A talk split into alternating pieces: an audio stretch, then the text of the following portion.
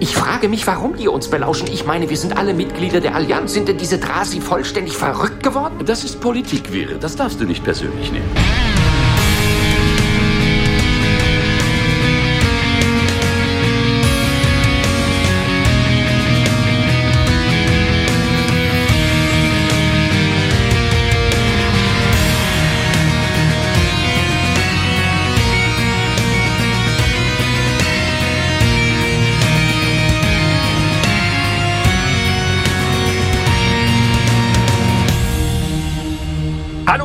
Herzlich willkommen. Äh, die Wahrheit ist ein Fluss. Was ist die Wahrheit? Was ist Gott? Diese Frage reiche ich gleich mal weiter ähm, in einen Vorort von Leverkusen, wo die gute Mary sitzt und äh, vermutlich den ganzen Abend schon drüber sinniert hat. Mary, was ist die Wahrheit? Was ist Gott? Ähm, Gott ist ein Abyss, der die Wahrheit in einer Meditation verloren hat. Das klingt gut. Was sagt Alex dazu in Hessen? Äh, äh, wichtig ist, was hinten rauskommt. ich sage, äh, das Spiel dauert 90 Minuten, der Ball ist rund und es hätte noch immer J. Jange. Willkommen. Sehr schön. ja, es wird philosophisch beim, beim Grauen Rat, dem deutschen Band 5 Podcast, denn wir besprechen heute die Folge Meditations on the Abyss oder auf Deutsch, da hat man sich einfach mal äh, beim guten GK bedient. Die Wahrheit ist ein Fluss. Hm. Ich finde es ausnahmsweise auch irgendwie besser tatsächlich als den Originaltitel. Vielleicht weil es ein GK-Zitat ist. Ja, ich weiß auch, ich, ich wüsste doch gar nicht, wer da meditiert. Ach doch, ich weiß, wer meditiert in dieser Folge und ich hätte es am liebsten wieder vergessen. Ja. Man kann sich vielleicht äh, darauf einigen, dass äh, es auf unterschiedliche Aspekte der Folge anspielt und dann kann man vielleicht für sich persönlich eine Gewichtung äh, bilden, was man da schöner findet. ja, aber die Deutschen waren bei ihrer Gewichtung etwas kritischer, wie wir das gewohnt sind. Die haben hier eine 6,75 gegeben und die Amerikaner eine unfassbare, um da mal vorweggreifen zu wollen, 8,21. Ausgestrahlt wurde die Folge am 27. Gott, meine Schrift. 8. 5. 1998 und stand am, 5. Ja. am äh, 13.02.1999. Äh, Drehbuch hat geschrieben der gute JMS und Regie führte unser allseits beliebte Mike Wecher. Und wir haben ja mittlerweile auch rausbekommen, dank eines freundlichen Hörers, was das für ein spanisches Stimmwort ist, was sich dahinter verbirgt. Ich habe es wieder vergessen. Gut. Ich bin zum Glück zu gut erzogen, als dass ich das wüsste. Ja, sehr gut. Da hatten wir letztes Mal schon drüber philosophiert und wir wurden äh, darauf hingewiesen. Steht irgendwo in den Kommentaren, glaube ich, hoffentlich. Was aber nirgendwo in den Kommentaren steht, ist, äh, was in dieser Folge passiert. Und wir haben, ich habe die Lirpas schon bereitgelegt, die vulkanische Kampfmusik aus Toss aufgelegt und ihr dürft jetzt ausfechten, wer von euch beiden äh, den Inhalt zusammenfassen wird. Da, da, da, da, da, da, da, da, da. Bin ich doch Gentleman und sage Ladies first. Ich habe mich da sowieso schon äh, so drauf eingestellt, weil immer, wenn ich in einem Podcast Ach, auftrete, ist das irgendwie, äh, bleibt das an mir hängen. Immer so mit dem, ja, du warst so lange nicht, deshalb darfst du den Inhalt zusammen. Ja, Ladies first, irgendwas ist immer. äh, nee, deshalb habe ich mich first habe ich mir extra abgewöhnt. Das wollte, hast du dir ja verbitten, äh, verbeten ja, das letzte Mal. Richtig, also insofern dann entschuldige ich mich es äh, gibt da genug andere Leute, die das immer noch sagen. Willst du es trotzdem machen? Ja, ich kann es äh, auf jeden Fall trotzdem machen. Äh, am besten ist, wenn Sascha die ganze Zeit die äh, TOS-Musik noch nebenher so dit, dit, dit macht, während ich das erzähle, kriegen wir das hinten ein.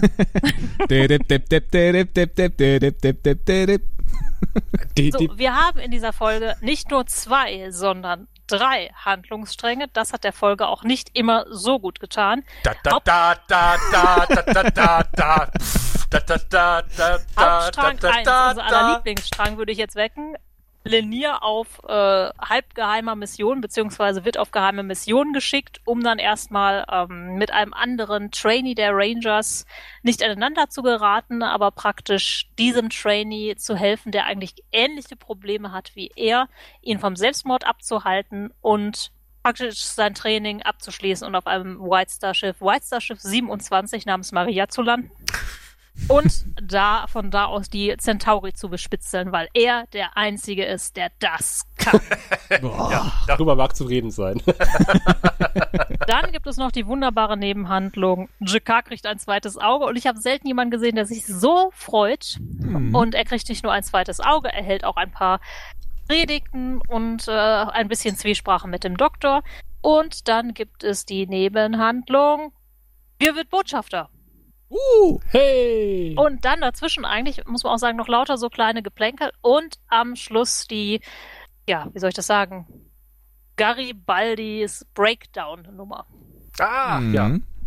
Ich, ich, dachte, es läuft auf Breakdance hinaus. ja, auf dem Rücken liegt er das schon mal, Boden, aber. Ja, ne? ja. Da muss er noch an seiner Drehung arbeiten. ja. Wieso? Die Drehung zur Flasche war super. Ja, ja, ja. Spätestens am nächsten Morgen dreht es ordentlich bei Garibaldi. Ja, und ich glaube tatsächlich, dass damit eigentlich die ganze Folge schon zusammengefasst ist. So, eigentlich passiert gar nicht so viel, aber an vielen verschiedenen Orten. Es, es fängt auch mit einer schönen Außenaufnahme an, an der Station. Wir, wir lecken die Station ab, wie Sebastian vom Sirenen-Podcast sagen würde. Ist Und, die äh, Aufnahme total verpixelt oder lag das an der Auflösung an meinem Rechner? Naja, es ist äh, so verpixelt, wie eine Aufnahme von 1998 ist. Ich fand das total stark. Ich hätte mir am liebsten die Kontaktlinsen poliert. wie, wie, wie, wie äh, hättest du das Auge von, von GK bekommen? Das, das andere, das blaue. ja, das hätte auf jeden Fall gepasst. Dann hätte ich auch die Möglichkeit gehabt, dass Leute sich immer in meinen persönlichen Stream praktisch einhacken. Ja. Aber wir hacken uns jetzt erstmal ins Schlafzimmer von Sheridan und Dylan. Zum Glück sind beide angezogen. Und es ist das Quartier von Sheridan, ganz offensichtlich, weil das Bett mhm. ist nicht schräg, aber äh, die Len hat offensichtlich ihre Nachttischlampe mitgebracht. Das ist so typisches Nachtlicht eigentlich. Ich habe genau so eins, wo du drauf haust und dann geht das an und aus. Aber, aber auf das Nachtlicht möchtest du nicht hauen, oder? ja, das du ist eine Pyramide. ja normalerweise nur da. Ja, die ist ja abgerundet. Die habe ich nicht direkt in der Hand stecken, wenn ich da drauf hau. Die Len schon, also äh, sie streicht ja eher drüber. Aber ist es eine, hatte eine Pyramide nicht äh, vier Seiten? Müsste es nicht eine äh, dreiseitige Pyramide sein, eigentlich? Es gibt doch so oder so, oder? Ich wollte gerade sagen, es gibt beide Muster. Ich weiß nicht, ob beides auch Pyramide heißt. Da bin ich mathematisch nicht bewandert genug, aber wir können einen Brief ins alte Ägypten schicken. Das ist eine gute Idee. Ich meine, eine Pyramide hat ein Quadrat als Grundform und das würde ja quasi bei den Minbari wäre ja ein Dreieck als Grundform. Es ist äh, ein, ich habe ich es gerade gegoogelt, es ist ein Tetraeder. Ah! Oh Mann. Mr. Schnell Google. Ja. He Googles faster than his shadow. Aber schön, dass du es zugeben, dass du, dass du gegoogelt hast. Das finde ich gut. Ich äh, äh, stehe dazu. Ich bin äh, großer Freund von Google und gebe denen alle meine Daten. Und dafür geben sie mir so viel zurück. Aber als dann äh, quasi das Licht anfing zu pulsieren neben die Lens Bett, äh, fing ich an zu singen. Wir rufen dich Galaktika. Ja. Aber das ist ja bloß äh, lineartig gerufen. ja, es war leider nie. Aber ich finde generell schön, das ist eigentlich so eine typische Schlafzimmerszene. Die Len liegt da ja wach und grübelt über irgendwas und Sheridan schläft den Schlaf der Gerechten. Und ich glaube, das ist auch in fast allen Schlafzimmern so, also Mann-Frau sortierten Schlafzimmern zumindest. Der Mann schläft und die Frau muss noch über irgendwas nachgrübeln, was sie am Tag bewegt hat. Normal ist es immer so, der, der, der Mann grübelt über irgendwas nach das haben wir über die letzte Babylon 5 Folge und die Frau guckt ihn skeptisch dabei an und denkt so, der macht sich Gedanken über unsere Beziehungen. da gibt's doch auch dieses Meme von wegen. Ja, ja, genau. Er, denk, er denkt bestimmt an eine andere und dann hast du immer. Äh Was hat das mit diesen blöden Orchideen auf sich, denkt der Mann. genau. Weltraum-Orchideen, wer kommt auf so einen Scheiß? Also meine er Frau liegt zwei Minuten im Bett und dann schläft die. da ist nichts mit Wachliegen. Ja, beneidenswert. Mhm. Und ich kenne das aus dem Bekanntenkreis ja. ganz viel. Boah, ne, mein Mann schläft immer ein und ich muss da immer noch über so viel nachdenken, so beneidenswert. Meine Mutter hat immer gesagt, äh, Probleme sind 1,50 Meter groß.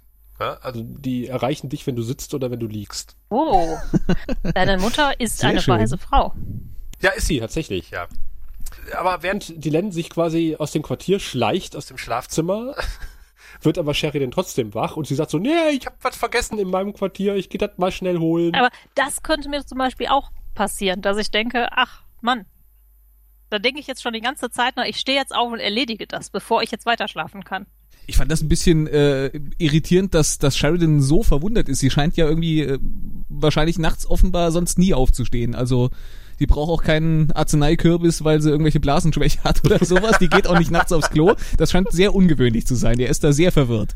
Ich würde sagen, das Klo ist auf der anderen Seite des Schlafzimmers. Ach so. Ja. Ich weiß gar nicht, ob er verwirrt ist oder einfach nur so schlaftrunken und mal fragen, was ja. los ist. Vielleicht ist er da auch einfach besorgt, um mal ein Thema, was doch etwas später kommt, aufzugreifen. Ja, ja, aber mal ganz ehrlich, also wenn, wenn, wenn ich im Bett liege und meine Frau aufsteht neben mir, dann denke ich ja, die geht aufs Klo. Ja. Und schlafe weiter. Mimbari genau. Frauen müssen nachts vielleicht nicht aufs Klo. Ja. Hm. Vielleicht gehen Minbari ja auch nur einmal im Jahr wie eine andere Alienrasse. ja, aber Aber sie lügt ihn doch äh, wirklich ins, äh, glatt ins Gesicht, oder? Sie sagt doch irgendwie, ja, ich habe was im Quartier vergessen. Das kann doch gar nicht sein, Minbari lügen ich doch gar nicht. Ich wollte gerade sagen, Ja, in dieser Folge wird ganz schön viel gelogen von Minbari. Haben Das sie das stimmt. vergessen? Du darfst ja lügen, um die Ehre von Leuten zu Ja, retten. aber da geht's doch nicht um die Ehre. aber, aber wessen Ehre rettet sie denn jetzt? Ihre eigene vielleicht. Und dann, ich finde das ohnehin etwas merkwürdig, ne? Dann sagt sie ja, ja, ich bin ja gleich wieder da, ich gehe nur schnell was aus meinem Quartier holen. Und dann treibt die sich ja offensichtlich stundenlang in dieser Bar rum. Boah, das ist so Und cool. sagt auch zu Linier, ach, Linier, bleib da noch ein bisschen. So, so du hast Ja. deinem Mann gerade gesagt, du bist gleich wieder da. Also, Ja, Und ist ja noch früh. Komm, wir Ja, ja. reden noch ein bisschen. und warum riechst du nach Kippen und Alkohol? ach, na ja, ich habe auf dem Balkon geraucht. Das ist jetzt, äh,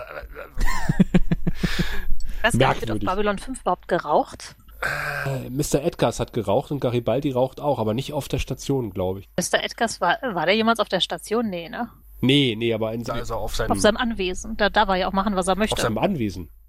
Kann er Ja, machen, ja. was er will. Auf Babylon 5 kommt bestimmt gleich der Brandschutzbeauftragte. Ja, aber auf Babylon 5 brennen ja auch ständig irgendwelche Kerzen. Also Ja, äh, das stimmt. da kann man auch rauchen. Also, Kann man sich Ja. auf jeden Fall mit der Kerze schnell die Zigarette anzünden. du denkst praktisch, Mary, das gefällt Ja, mir. war noch genug Kerzen in dieser Folge, also. Ja, ja, bei Dylan sowieso. Aber du wolltest auf die Bar zu sprechen Ja, kommen, ich hatte so die ein dir sehr ja, gefallen hat. ein äh, Star Wars äh, erster Ja, Film, ja, ja. also der erste richtige Film, ne? Also für die jüngeren Zuhörer, ne, wir alle. Genau. Die Musik war doch 1A. Also ich habe mich sofort an die Bar, an die Mus Eisley Bar erinnert gefühlt. Das war eher so ein bisschen, äh, Ich fand Videospiel, so, so Ja. 90er, irgendwie so, Ja. so, so Tekken oder sowas. hm? Ja, aber trotzdem, ich fand so die Gesamtstimmung, der Typ, dieser schmierige Typ hatte sowas wie eine billige Variante von Han Solo. Ah, Harrison Ford haben wir jetzt nicht bekommen, wir nehmen den schmierigen Typ da drüben von der Haltestelle. Der Typ hat übrigens äh, unglaublich viele Stunts gemacht. Der hat eine, wenn du seinen IMDb-Eintrag aufrufst, äh, Tough Guy Oh. wird er nur genannt, Vincent äh, Dedrick Jr., äh, hat er unglaublich viel äh, auch Stunt-Koordination, Ko- Koordinator gemacht und äh, wirklich auch in ziemlich großen Filmen hat er damit gespielt. Aber halt nicht mitgespielt, sondern halt war Stunt-Double. also, oder halt war für Stunts halt zuständig. Ich glaube auch bei Voyager unter anderem. Große Filme und du redest jetzt von Voyager. Das war eine gute Überleitung. Ja, ja. Da sieht man, wie die Auf jeden Fall scheint der gute Mann aber äh, spezielle Vorlieben zu haben, weil er direkt die, die am, am meisten vermummte Frau, die er da überhaupt, die kaum als Frau zu identifizieren war in der Kneipe, äh, das ist direkt die, auf die er sich eingeschossen hat. Aber sie hatte ja extra, äh, damit wir sie erkennen, als sie reinging, mal kurz ihre Kapuze abgestreift, um sie dann sofort wieder aufzuziehen. Ja, wir stimmt. wissen, aha, es ist Ja. die Len. Ich finde auch schön, sie hat, glaube ich, auch mehrere so Jedi-Gucken im Schrank. Und ich fand, das war so ein Kenobi-Move halt. Dieses leichte Hm, Lüpfen der Kapuze. Aha. Die macht ja, es mit ja, ihr. Ja, das ist wirklich sehr Star Wars-esk, ne? Und äh, ich bin nicht die Frau, die du suchst. Doch, du bist die Frau, mit der ich morgen Und das aufwachen ist werde. schon sexuelle Belästigung, aber hallo. Ob das jemals funktioniert? Nee, aber ich finde halt, das ist nicht nur eine Anmache, ne? das ist halt schon eine ganz, ganz grobe Drohung. Also auch wie er es sagt. Ja, natürlich. Ja. Egal, egal wie, du bist die Frau, die morgen neben mir aufwacht. Ja, ja. Wenn, wenn das nicht gerade Delenn äh, gewesen wäre, sondern jemand, der ihm nicht so leicht den Finger brechen kann, dann äh, wäre das Ja, wahrscheinlich vor allem, übel ausgegangen. Die Len hat ja auch ganz eindeutig ihren Ehering an Ja, der Hand. Also schon mal ganz eindeutig, ich bin nicht auf irgendwas aus. Ja, aber sie äh, geht ja scheinbar drauf auf. Sie wickelt ihn um den Finger, um ihn dann selbigen zu brechen. Das fand ich sehr schön. Ich Ja. auch. Hätte sie noch ihre Ringe aus dem Pilotfilm, das wäre geil gewesen. oh Gott. Das hatte ich total verdrängt. Nein, sowas bleibt bei mir hängen hinten im Ja, Hirn. Ganz, ja. ganz, ganz, ganz tief. Und er sagt so, ah, mein Finger, mein Finger, du hast mir den Finger gebrochen. Ja, du hast ja noch einen neuen. Das ist ein geiler Spruch. Ja. Ja, dann äh, äh, bricht er ein, ein, ein Fight aus im Club, also Fight Club sozusagen. Ja, wo praktisch eine Kapuze durch die andere Kapuze ersetzt wird, Genau. ohne dass man es so richtig bemerkt. Es sei denn, man hat aufgepasst und hat das Ranger-Abzeichen erkannt. genau, denn der gute Linnea taucht jetzt aus dem Nichts auf und äh, keiner interessiert sich für die beiden vermummten Gestalten, die da den Stammkunden verdreschen. Alle gucken in ihre Getränke. So gehört sich das. Das war in der Mus Eisley Bar genauso. Stimmt auch wieder.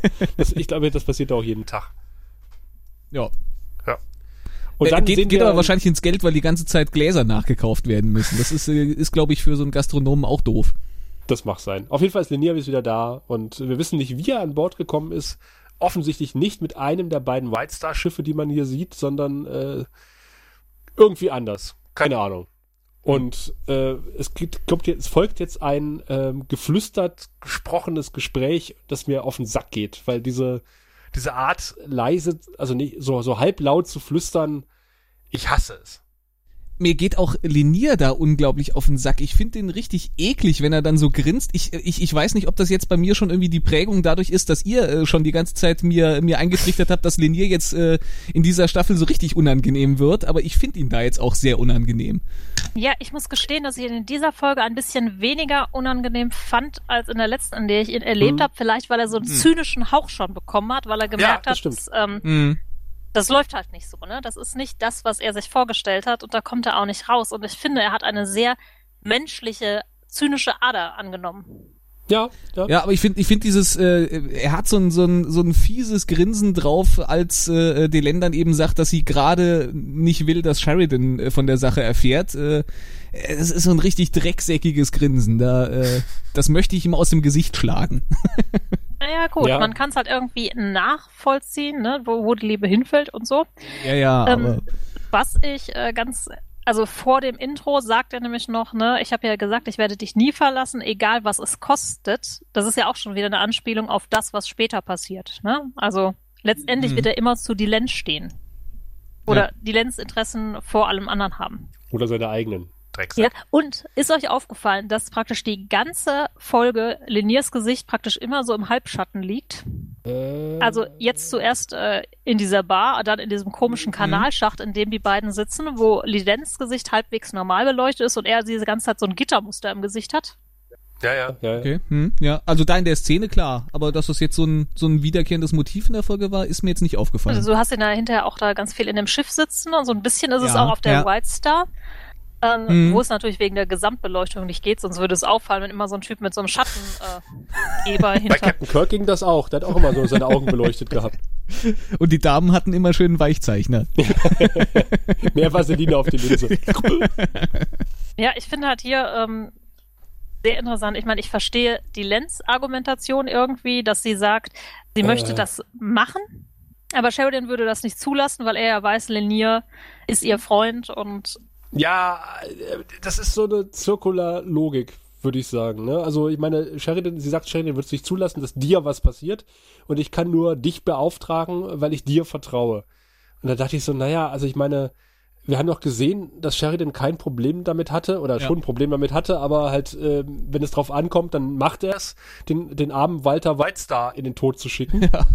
Und was hindert denn die Len dran, vernünftig mit ihrem Mann, also dem Präsidenten, zu reden und zu sagen, pass auf, wir brauchen hier mal endlich Beweise, was die Centauri betrifft. Schick doch mal irgendeine White Star in den Raum und äh, und dann dann spionieren wir da mal ein bisschen. Ja, Moment, rum. aber ihre Es muss doch nicht die Len, es muss doch nicht doch, die machen. Laut ihrer Argumentation schon. Sie sagt ja, ja laut ihrer Argumentation. Ja, sie sagt ja, nur er hat so viel Zeit mit den Centauri verbracht, dass er wirklich die Chance hat, wenn er da mal näher guckt, was zu sehen. Ja, aber was ist das für ein Argument? ich finde es auch ein bisschen hergeholt. Ja, aber ich, ich, ich finde es ein bisschen weit hergeholt, dass, äh, dass sie jetzt glaubt, dass, dass Sheridan das nicht machen würde, um Lenier zu schützen. Ich glaube, äh, wenn sie mit ihm reden würde und würde sagen, hier, wir müssen Lenier schicken, das ist der Einzige, der das machen Dann kann. Dann würde äh, Sheridan ich, sagen, ich Moment, glaube, sie könnte ihn Lenier überzeugen. ist dein Freund, du hast schon Markus, der ja auch dein Freund war, verloren. Äh, können wir nicht irgendeinen anderen Deppen schicken, der die Centauri auch kennt? Ja, und warum ja. nicht? Ja. Walter Weizstar hat bestimmt auch einen Bruder gehabt. Der tut mir übrigens immer noch leid. Der arme oh. Walter Whitestar. Selten einen Nebencharakter gehabt, der sich so eingeprägt hat. Oder es ist ja noch nicht mal ein Nebencharakter, ja, es ist ein One-Shot-Charakter gewesen. Ne, mit, mit, neben dem Blumenmann.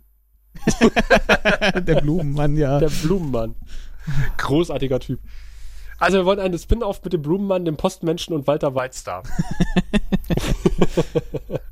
Aber äh, der, der arme Bill Mumi war äh, scheiße krank, als er diese Folge aufgezeichnet Vielleicht war hat. er deshalb die ganze Zeit im Halbschatten, damit nicht so auffällt, wie blass er ist.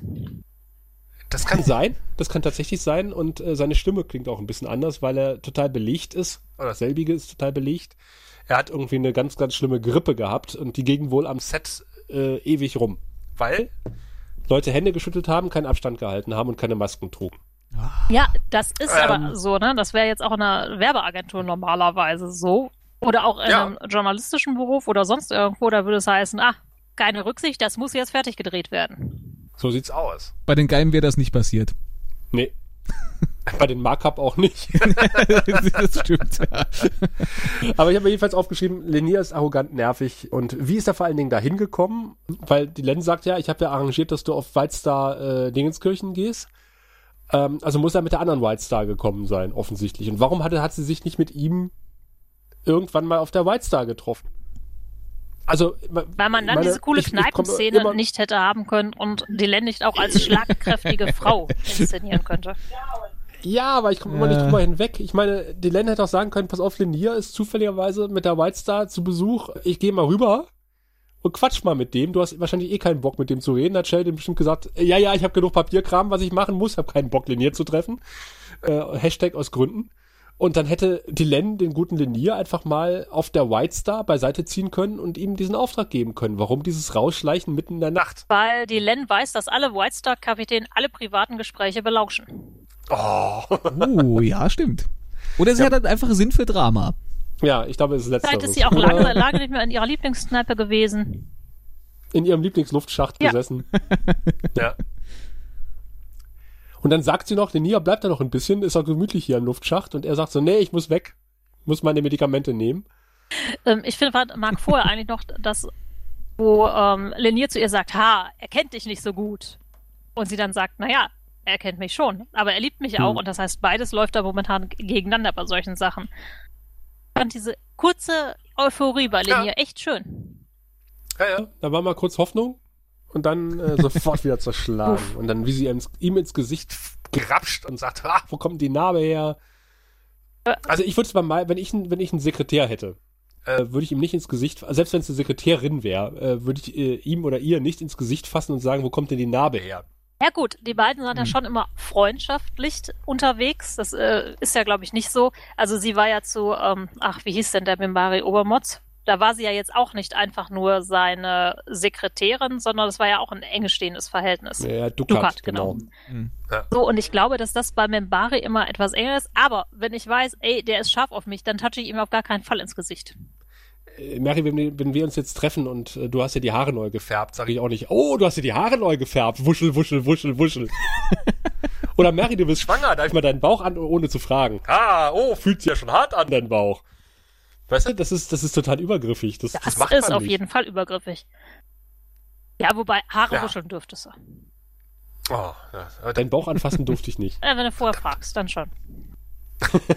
nee, das finde ich immer so, das ist so Klischee. Ja, das ja. ist tatsächlich sehr viel Klischee. Aber es gab relativ wenig, die meinen Bauch anfassen wollten. Insofern war das in Ordnung. Bei mir darf man Haare wuscheln und Bauch anfassen. Oh. Darf ich deinen, wollte gerade fragen, Alex, ob ich deinen Bauch anfassen darf? Gerne, immer. Kann es sein, dass deine Haare ein bisschen grau geworden sind? Ich habe so ein Foto von dir gesehen. Oder Meine Haare sind massiv grau geworden und massiv lockig plötzlich. Okay. Aber wenn sie grau sind, fallen sie nicht aus, habe ich mal gehört. Oh, ich möchte graue Haare. es sieht nicht danach aus, als würde das passieren. Also so die, äh, es ist alles nachgewachsen, äh, da wo es vorher auch also war. Also einer meiner spanischen Cousins hat sehr früh graue Haare bekommen und die hat er auch alle noch. Mhm. Ja, das ist gut. Äh, damit kann ich leben. Also ich äh, möchte jetzt, jetzt gerne wieder lang wachsen lassen und dann, äh, weiß nicht, dann mache ich halt irgendwann einen auf Gandalf der Graue, das ist auch in Ordnung. Ja. So, wie kommen wir jetzt äh, in Londons Quartier? Durch, die, Tür. Tür mit Durch vielen Paketen. Raus aus der Luftschleuse, rein in Londons Quartier. Das fand ich wieder ganz großartig. Das war direkt wieder so eine Comic-Relief-Szene nach diesem ganzen relativ ernsten Bla bla Und dann mhm. wir, der mit seinen mhm. 200 Paketen kaum durch die Tür passt und London ruft, helfen Sie mir mal, Herr Botschafter. Aber meine Güte, was hat der denn da? Ich meine, ich meine, ich verstehe ja, also er sagt ja, er musste frisch einkaufen, weil er hat irgendwie jetzt äh, immer Fastfood gegessen in den letzten Wochen, wo London nicht da war. Aber es sind doch Hutschachteln. Was, was, und Schuhschacht, Schuhkartons, was hat er denn gekauft für Londo? Ich meine, ich verstehe diese Tüte mit dem Brot, mit den echt lecker aussehenden Lebensmitteln, die er da äh, mitschleppt. Aber der Rest. In Babylon 5 kriegst du halt shoppen. keine Tüten mehr, da kriegst du halt äh, Kartons. Das sind die gleichen Kartons übrigens, aus denen die Küche von Sheridan zusammengebastelt wurde. Wahrscheinlich. Aber ich fand das auch total geil, äh, dass London dann sagt so, meine Güte, was hast du denn gegessen, während ich weg war? Und er sagt, er war in einem äh, McBaris. Ja. McBaris mit goldenen Headbones ja. als, als Logo. Das ist ja so dermaßen blödsinnig und albern, aber ich fand's, ich fand's Vor allem, lustig. weil jeder ja weiß, ja, was ich gemeint ist. Ja, ich natürlich. Die, die Folge ist ohnehin, die hat so ein paar sehr alberne Gags, aber ich, ja. bin, der, ich bin der Typ für, für alberne Gags. Also immer her damit. Ich muss ganz ehrlich sagen, als, als äh, wir dann sagte, it tastes so good going down, coming ja. up it's not so terrific, musste ich laut lachen. Ja, das, vor allem, das hat mich abgeholt, der Humor. Das Schöne ist ja auch, dass äh, London noch sagt, unsere Körper sind da nicht dafür gemacht. Für Fast Food. Ja. ja. Das finde ich auch ist schön, ne? Ich meine, ich meine, dass da nochmal so, so ein Nebensatz halt fällt, wir sind Aliens. Ja, okay, aber andererseits könnte es auch ein gesundheitliches Statement sein, weil unsere Mägen sind auch nicht wirklich dafür ausgelegt. Oder unsere Körper. Ja, unsere Mägen sind für so vieles nicht ausgelegt, was wir essen. Ja, ja, oder einfach das, äh, äh, naja, so, so der Centauri an sich ist ja doch ein bisschen gehobener. Also da ist ja jetzt, äh, der, der hat ja eher so das, das schön angerichtete mehrere Gänge-Menü und halt nicht äh, so die Tüte vom Drive-In. es ist auch kulturell vielleicht so ein bisschen.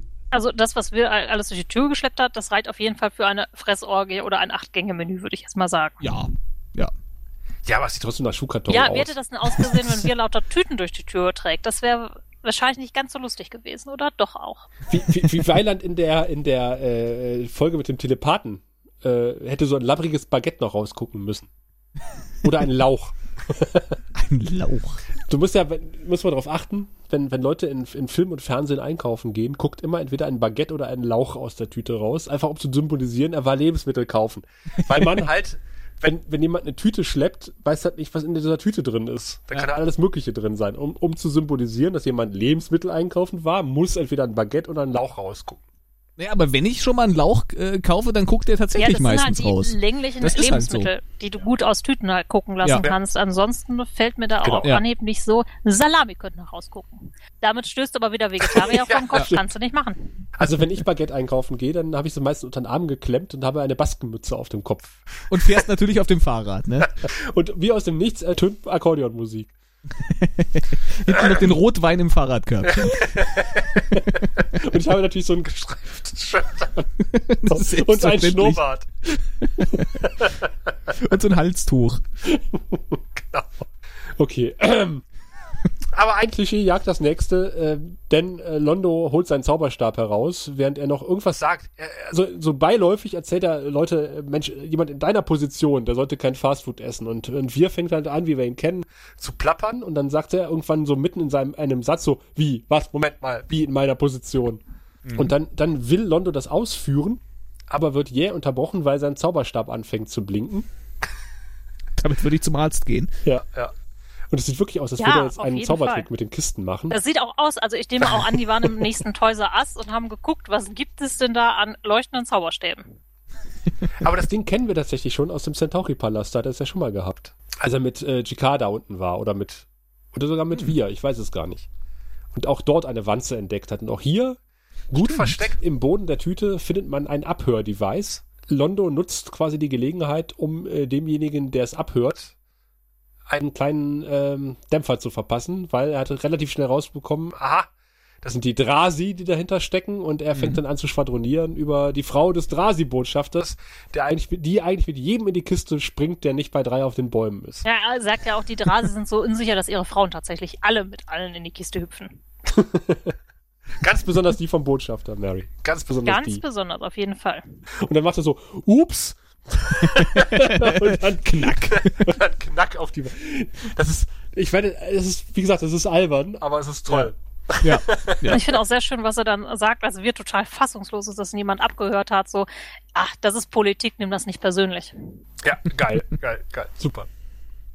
Ich lese ja zurzeit die Centauri-Trilogie, bin ja quasi gegen Ende von Band 2 momentan.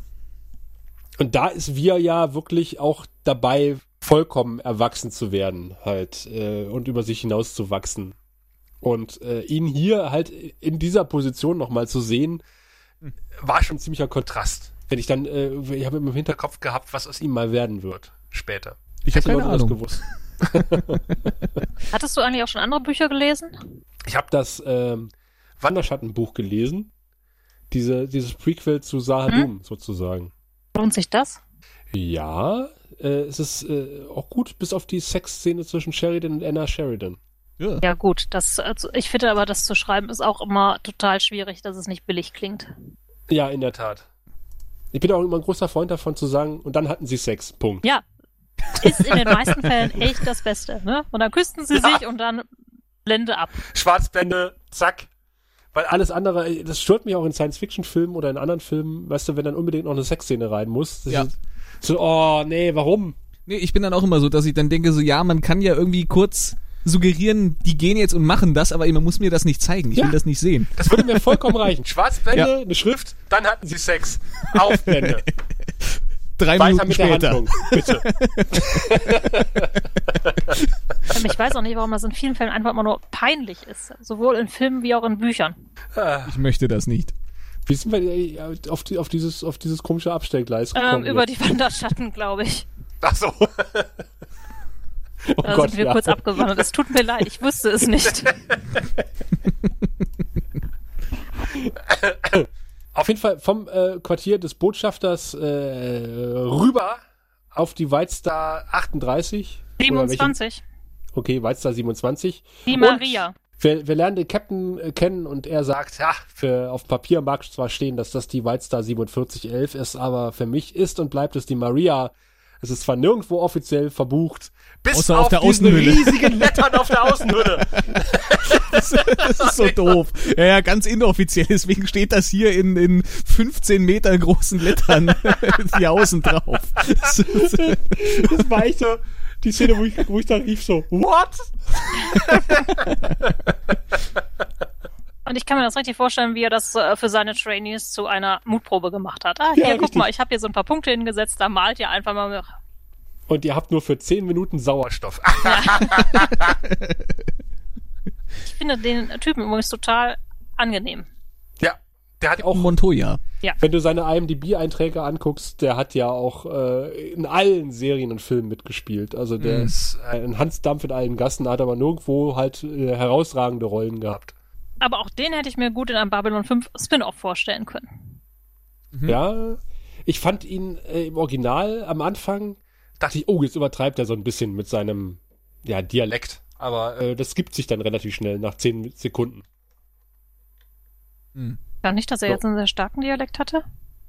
Ich habe ihn nicht mitgeschnitten, dass er einen, überhaupt einen Dialekt hatte. Ich muss aber sagen, ich habe es äh, hauptsächlich auf Deutsch geguckt. Ja, ja nee, ich habe es auf Englisch gesehen und da fängt er am Anfang leicht an. Leicht hispanoamerikanischen Dialekt, aber ja, wirklich ja. leicht. Hm. Dann lässt er aber relativ stark nach. Im Gegensatz zu dem äh, anderen äh, Minbari Adjutanten, den er da hat, oder seinen äh, Mitkommilitonen, der ganz offensichtlich aus Großbritannien kommt. Der, der, scheint auch nach der Rolle irgendwie seine Schauspielkarriere an den Nagel gehängt zu haben und ist DJ geworden. Haben, der ist DJ geworden, tatsächlich. Der ist DJ geworden, ja. Aber er hat bei Titanic einen Steuermann gespielt. Und ja, war, stimmt. Ja. Und war vermutlich der, die Vorlage für ähm, Ensign Alonso bei Doctor Who. Ah, beim Doctor Who mit, mit Kylie Minogue bei dem Special. Genau, genau, genau, ja. genau. Mhm. Aber ist auch nicht der begnadete Schauspieler, glaube ich. Nee. Habe ich so den Warum Eindruck. musst du jetzt bei Alonso gerade an Tom Paris denken? Weiß das nicht. Äh, bleibt ein sahniges Geheimnis, liebe Mary. ich glaube auch. Das kann ich ja mal in einer schönen Szene beschreiben. Aber ich muss gerade noch mal auf äh, auf die Maria eingehen. Äh, warum in Gottes Namen äh, fragt Lenier diese komische Fettnäpfchenfrage? Äh, wo, wo, also der, der Captain erklärt, dass, dass das Schiff Maria heißt nach seiner Schwester und Lenier das erste, was ihm in den Kopf kommt, ist zu fragen, ja, wo ist denn die Schwester? Ja, ja, ja. Das wäre eine Frage, auf die wäre ich gar nicht gekommen in der Situation. Ach, ihre Schwester. Dann grüßen Sie mal von mir, wa? die ist tot. Oh. Ja, doch, ich glaube, wenn du neugierig bist, fragst du dann noch schon, ob es ja, ne? ja, aber das, das, das fragst du deinen Chef nicht. Ja. ja. Wo ist denn ihre Schwester? Gut, Linier war jetzt noch nie für Feinfühligkeit bekannt, oder? Ja. Ich habe ich hab die Firma nach meiner Schwester benannt. Ach, ihre Schwester, wie geht's dir denn so? so. Aber ich, ich fand das irgendwie so erzwungen, damit, damit Lenier bloß in dieses Fettnäpfchen äh, tappt, was aber ja auch irgendwie keine Konsequenz hat. Das ist ja jetzt nicht. Äh, Doch, ja, die das, Konsequenz das ist dann mal kurz so. Ist, dass der gute Findel ihm dann sagen kann, nein, du musst impertinente Fragen stellen, weil nur dann kriegst du auch wirklich Antworten und Enrique Montoya mag impertinente Fragen. Und dann kann Lenier na zynisch dann. sagen, oh, dann habe ich ja vielleicht endlich mein Zuhause gefunden. Ja, na gut. Das war der gesamte Sinn, um zu zeigen, naja, dumme Fragen stellen kann er wohl hier. Gut, dann nehme ich alles zurück und behaupte das Gegenteil. Die Frage ist wirklich, also wie vieles, äh, was die Handlung von um Linier äh, herum betrifft in dieser Folge, Warum? Sind sie mit großen Fragezeichen versehen. mhm. Ja. Äh, großes Fragezeichen ist auch, äh, wie um alles in der Welt der Drasi-Botschafter äh, rausbekommen hat, dass die Centauri hinter den Angriffen stecken. Oder es war einfach ein äh, ziemlich glücklicher ähm, Treffer. Oh, habt ihr da äh, die wunderbare Theorie hier auf dem Lurkers Guide gelesen? Da gibt es nämlich die Theorie, nee. dass der praktisch durch Jakars Auge ja, ja, doch, das hat. Uh. Ja. Und äh, deshalb Jakar auch ganz später dieses Auge ablegt, weil es halt nicht äh, spionagesicher ist. Hm. Was JMS wohl dazu gesagt hat. Laut Lurkers Guide nichts. Werden wir nie erfahren, weil in Lurkers Guide steht nichts unter JMS sagt. Frag ihn doch mal wieder auf Twitter, ja. er antwortet ja, glaube ich, nie. er beschimpft uns immer nur bei Twitter. Echt? Hat er Aber ich fand gemacht? inszenatorisch. ja, ja. Aber warum? Weil wir impertinente Fragen stellen. Dann sollten wir Über vielleicht äh, Enrique Montoya äh, zitieren lassen. Aber Alex ich, wollte was sagen. Ich wollte sagen, ich fand äh, äh irgendwie inszenatorisch den Einstieg in die in die Szene irgendwie ein bisschen merkwürdig, wo JK schon mitten im Raum steht, still steht und dann wieder losläuft zu den anderen, die da schon sitzen. Ja, in der Tat. Das, äh, das fand ich irgendwie merkwürdig, weil er, er, er redet ja irgendwie was so, als wäre er gerade zur Tür reingekommen, aber dann finde ich es irgendwie merkwürdig, dass er erstmal irgendwie, wenn der, wenn der Wechsel in diese, in diese Szene kommt, dass er erstmal still im Raum steht. Das ist irgendwie, irgendwie merkwürdig. Also Und man ich fand gar nicht irgendwie mitbekommt, mit wem er da redet, aber ich meine, ja. das ist, macht die Szene vielleicht auch ein bisschen spannender. Vielleicht hat er über sein Bluetooth-Headset von Franklin gerade angegeben bekommen, jetzt ist sein Auge da und dann kann er erst losreden. das kann sein. Er ist auf jeden Fall in guter Laune. Extrem guter Laune. Ja. Euphorisch, würde ich sogar sagen. Ja. Ich finde das echt schön, immer zu sehen, wenn JK sich freut. Das ist so ansteckend. Da freue ich mich den Rest des Tages mit. Wir sind aber schon in der Szene, wo der Drasi ja, mit dabei ist. Ja, aber am Anfang der, der Szene hast du erstmal JK, der vollkommen egal, was es gerade für Krisen sind. Hauptsache, ich bekomme mein richtiges Auge wieder, weil zwei Augen sind, ja. Farben sind ja einfach scheiße. Ah, okay, da erzählt er davon erstmal. Ah, okay. Mhm. Genau.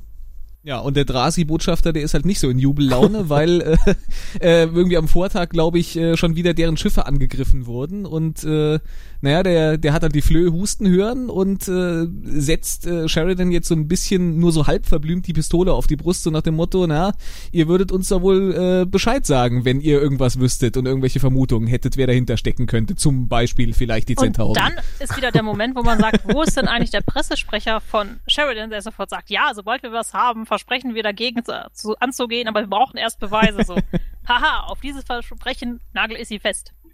Das sagt er dann noch mehrfach. Damit, damit gesteht er ja eigentlich schon ein, dass das richtig ist, was der sagt. Naja, ich meine, das steht ja schon in die Luft geschrieben. Äh, ja, ähnlich aber, wie die großen Letter auf, der, auf dem White Star Schiff Maria sagen. Ja, sicher, sicher. Ja. Und hätte, ich, ich habe mich die ganze Zeit gefragt, nicht wo ist der Pressesprecher, sondern hätten die mal wieder Türen eingebaut, weil jetzt platzt, plautzt Londo quasi in diese Besprechung und so, ach, guck mal, eine Besprechung, ich wurde da gar nicht eingeladen. Ein Unding. Dabei gehöre ich doch zum inneren, Be ja, dabei gehöre ich doch zum inneren Kern hier. Mensch, Strasi-Botschafter, was macht denn deine Frau so? Aber wie er es dem reindrückt, wiederholt. Aber ich meine, für, für Londo, der das Vorgespräch nicht mitbekommen hat, ist wieder so eine typische Situation. Du kommst irgendwie in ein Meeting, bester Laune, und du hast irgendwie nicht mitbekommen, dass da eine scheiß Stimmung ist. Und dann plaudst du dann da rein, erzählst irgendwelche scheiß Witze und verschwindest wieder und hast die Situation halt irgendwie äh, sehr unabsichtlich doch deutlich verschärft noch.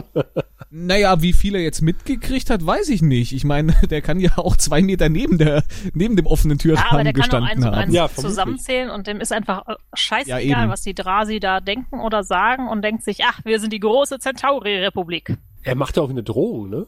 Aber er ist doch der Überzeugung, dass seine Regierung nichts macht und dass alles nur Quatsch ist, oder nicht?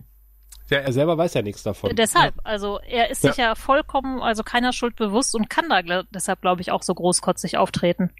Ja. Mhm. Ja, macht ja noch eine Drohung äh, und sagt so, hier, ach, ihr habt da irgendwie zufälligerweise so ein, so ein Listening-Device gefunden. Sollte das nochmal vorkommen, ja? Ihr wisst schon, dass wir gute Kriegsschiffe haben. Und damit verschärft er die Situation doch doch irgendwie deutlich. Ja. Indem er nochmal die Sexualität des äh, Botschafters hinunterspielt. Ja, das auf jeden Fall. Aber wie gesagt, wäre die Situation ja, von der er nichts weiß, eine andere, wäre das alles gar nicht, ich sag mal, so schlimm, dann könnte er sich ja, ja hinstellen Londo ist Londo in der und Szene, sagen, ne, genau, ja. Mhm. weiße Weste, haha. Ja. Das sagen sie auch nochmal, ne? Also Londo weiß davon ja nichts. Mhm. Nee, das sagen sie später. Aber also das, das sagen sie später, ja. Genau. Ja. ja. Naja, hoffentlich haben wir bald Beweise, aber Lenier ähm, macht äh, alles andere als Beweise suchen, weil der muss jetzt rausgeschickt werden. Er redet erstmal mit äh, äh Finell. Findel. Äh, ja. Findelkind. Findel? Findelkind. ah. I see what you did there. Und Schöne Eselsbrücke. Der sagt, ja, hier diese Menschen, ich komme damit überhaupt nicht klar und hm, die sind so komisch und unsere alten Traditionen, äh, die haben uns die letzten tausend Jahren noch immer weitergeholfen. Und dann sagt Lenia, ja, aber vor mehreren tausend Jahren hatten wir noch keine Raumfahrt. Und da dachte ich so, Moment, Momente mal. Äh, Im letzten großen Schattenkrieg vor tausend Jahren haben die Minbari auch schon mit Raumschiffen gekämpft. Also müssen hm. in den letzten tausend Jahren evolutionstechnisch äh, ein kleines Mittagspäuschen eingelegt haben. Im Vergleich zu allen anderen. Also, ja, natürlich. Die sind auf äh, jeden Fall sehr bequem da geblieben, wo sie waren. Ja. Hm. Da hat, denkt Lenier sogar ein bisschen mit. Ja, ja, mhm. Das äh, müssen wir es mal anstreichen im Kalender.